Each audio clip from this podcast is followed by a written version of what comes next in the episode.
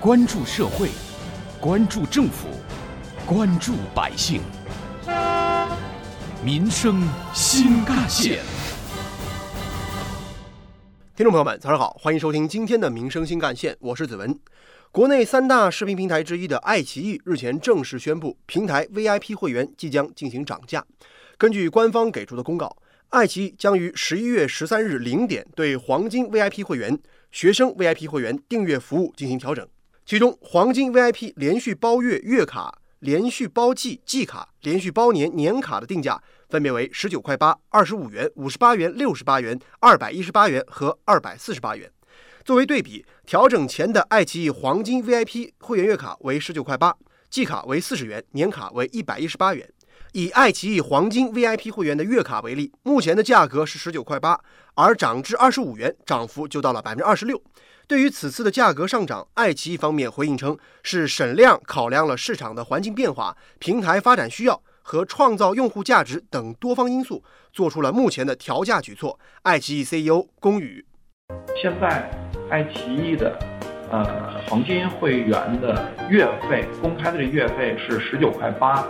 是九年前我跟杨建华一起商量出来的这价格，当时的依据，呃，全中国还没有付费包月，呃，这个买内容的这个这个服务，呃，但是看电影有盗版 DVD，呃，我们算了，网上一个用户平均一个月看四部电影，那我们的对标的这个 benchmark 是没有同业的。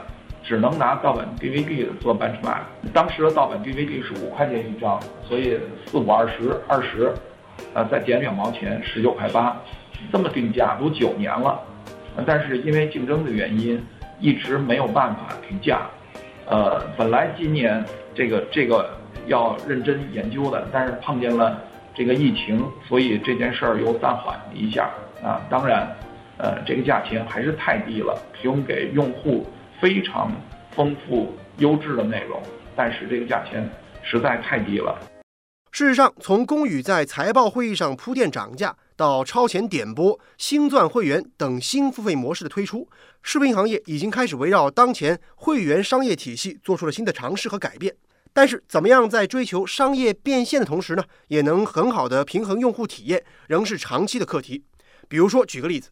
今年，腾讯视频、爱奇艺两家平台呢，针对网剧《庆余年》推出的付费超前点播这样的方式，没有很好的顾及到用户感受，进而引发了广泛的争议，遭到不少网友的吐槽和指责。接下来，会员费的涨价，一个最直接的体现和挑战就是，当视频平台涨价之后，会员数量是不是还能保持那么多？大家还能不能接受这样的价格调整？还有多少网友愿意为涨价埋单呢？您平时常用哪些视频或者音频平台？您会选择充值会员吗？您怎么看待视频会员涨价呢？带着这样的问题，记者随机采访了几位杭州的年轻人，听听大家都是怎么说的吧。杭州市民吴女士是一家舞蹈机构的老师。我们平时看的最多的就是那个芒果和优酷这两个平台，因为我很喜欢看那个舞蹈节目，这就是街舞，还有那个舞蹈风暴嘛，我都挺喜欢看的。所以我都是连续办了那种包月的会员，觉得人家有好的内容吗，你想看就要付钱嘛，天经地义啊。涨价是可以的嘛，就是里面的节目不能太水，不能就是雷同。我觉得每个 A P P 都有每个 A P P 的它的节目的优势，这样的话我都会呃进行观看和付费的。杭州市民王女士则是一家公司的普通职员。说实话。我以前是从来不会充任何会员的，只要是收费的我就不看了。但是现在很多节目都是一些平台独播，我要是不买会员就看不了。但是我想看呀，而且大家闲聊的时候，我要是不知道的话，就像个老古董一样。所以我现在就是充了腾讯和爱奇艺的会员。嗯，但是有一说一吧，如果他们要涨价的话，我还是会很心疼的。杭州市民王先生则告诉记者，比起看盗版，自己还是愿意充会员支持正版的。视频平台人家要涨价，你觉得贵可以不充值啊？或者像我，就是我们几个同事一人买一个会员，大家共享，这也挺好的，也算支持了正版，总比网上下载盗版好多了。但是在涨价的背后，是中国视频行业十年投入、十年亏损的残酷现实。作为长视频领域里为数不多摸爬滚打至今的创始人，爱奇艺打过了所谓的版权大战，经历了向移动互联网的转型期，再到视频会员付费模式的探索，亏损上市。但是到了现在，中国国内包括爱奇艺在内的许多行业的主流平台还是普遍处于亏损状态。以爱奇艺近三年的业绩为例，它在2017年、2018年和2019年分别亏损37亿多、91亿多，甚至到了103亿多。最大的成本来自于内容，比如在2019财年，内容采购和制作费用高达222亿元，其中最大的竞争对手腾讯视频，曾在今年年初就透露了视频业务的全年亏损超过了30亿元。不过，占据最主要营收的会员收入也面临增长挑战。截至第二季度末，爱奇艺的订阅会员规模达到1.05亿，而在一季度末，爱奇艺的订阅会员数为1.19亿。相比之下，腾讯视频第二季度付费会员人数一点一二亿，仅比第一季度增加两百万。受到充满挑战的宏观经济形势影响，广告业务营收下滑也是行业不争的事实。付费会员进入增长平缓的阶段，在高额的内容投入之下，这些平台营收往往难以覆盖成本。而抖音、快手等短视频平台呢，也在积极的争抢用户的时间，苦苦寻求正向现金流的视频平台，想要构建自身发展的正循环。答案指向了高品质的内容创作和可持续发展的商业模式。会员价格也成为了关键要素之一。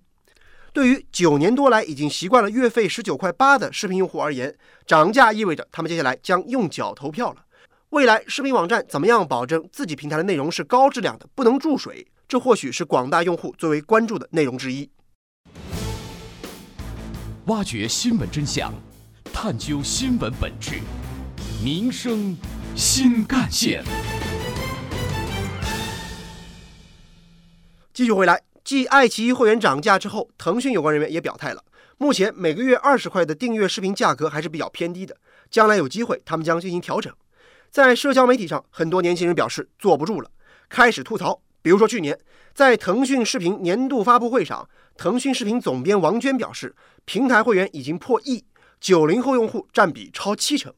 最近，腾讯财报又公布了最新数据，截至九月三十号，腾讯视频的服务会员达到一点二亿，同比增长百分之二十。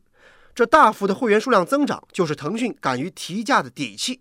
不仅要赚钱，还要赚更多的钱，这是企业的逻辑。爱奇艺和腾讯先后表达了想要涨价的想法。作为用户，尤其是喜欢某些特定的剧，或者说喜欢某些特定综艺节目的用户，他们就不得不成为某些平台的专用会员。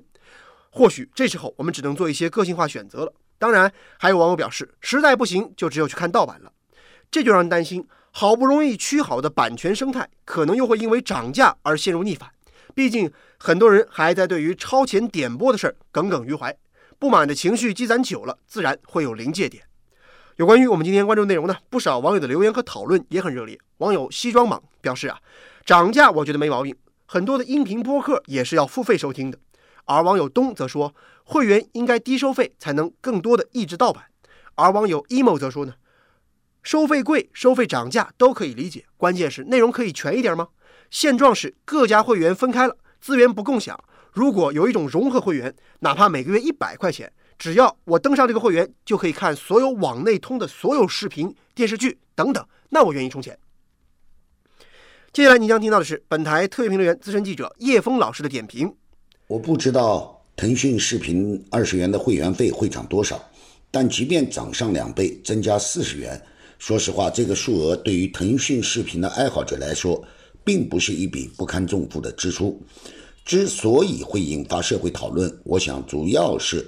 一些人缺乏知识产权保护和市场规则的意识，不愿意遵守社会运作的基本秩序。腾讯制作或者购买来的视频，其中既有版权的成本，也有制作、经营、维护的成本。你要去消费、去观赏，付费是必然的，就像你去餐馆吃一碗面一样，总是要付钱的，否则就会被人说成是吃霸王餐。至于价格高与不高，则是每个人自己的感受，同时，企业的价格也要受市场的检验，受竞争的约束。而作为消费者，你也有选择消费或不消费的权利。在叶峰老师看来，天下从来就没有免费的午餐。这些浅显的道理，当然不应当只挂在嘴边。从另一个角度看，我们还应该明白，企业的经营过程绝不是慈善行为，它要获取合法的利润，以维持企业的运转和员工的生计，还要缴税。还是拿小饭馆来打比方，如果一家小饭馆的价格定得过高，要就是有拿手的绝活，否则就只能等着关门大吉。但如果这家饭馆的顾客都是吃霸王餐的人，企业也会倒闭。换位思考，我们一个人辛勤的在工作，但获得的酬薪却很不匹配，你大概也会骂企业、骂老板。而这些薪酬的来源，其实就是合法合理的利润。在现实生活中，不能总想着自己尽享便宜而让别人吃亏。天下没有免费的午餐，这些浅显的道理不应该只挂在嘴边。有关我们今天关注的话题，人民网也曾发表评论文章：“涨价也需增质。”文章指出，很多年以前，各大视频网站不需要会员就可以看很多的免费影视资源，广告也没有那么长那么多。但是天下没有免费的午餐，我们也都知道，一旦养成了依赖的习惯，就会忍不住要继续付出代价，尤其是金钱的代价。但是这个代价应当和市场需求有着健康的平衡，如此才能不断健康前行。有位网友说的很到位。消费者永远觉得贵，而商家永远觉得卖便宜了。规则和公平就是这样在对立当中依存和建立的。事实上，哪怕吐槽涨价的声音，平台可以不理；而在另外一个方面的批评却值得引起平台的重视，那就是内容质量不能注水。从某种程度上说，内容生产力决定了平台的议价能力。内容为王这句话到哪儿都不会过时。用户尊重市场化的定价规律，企业也要满足用户的期待。否则，当失望成为了普遍用户的情绪的时候，再好的如意算盘，终究都是一场空。好，感谢您收听今天的民生新干线，我是子文，下期节目我们再见。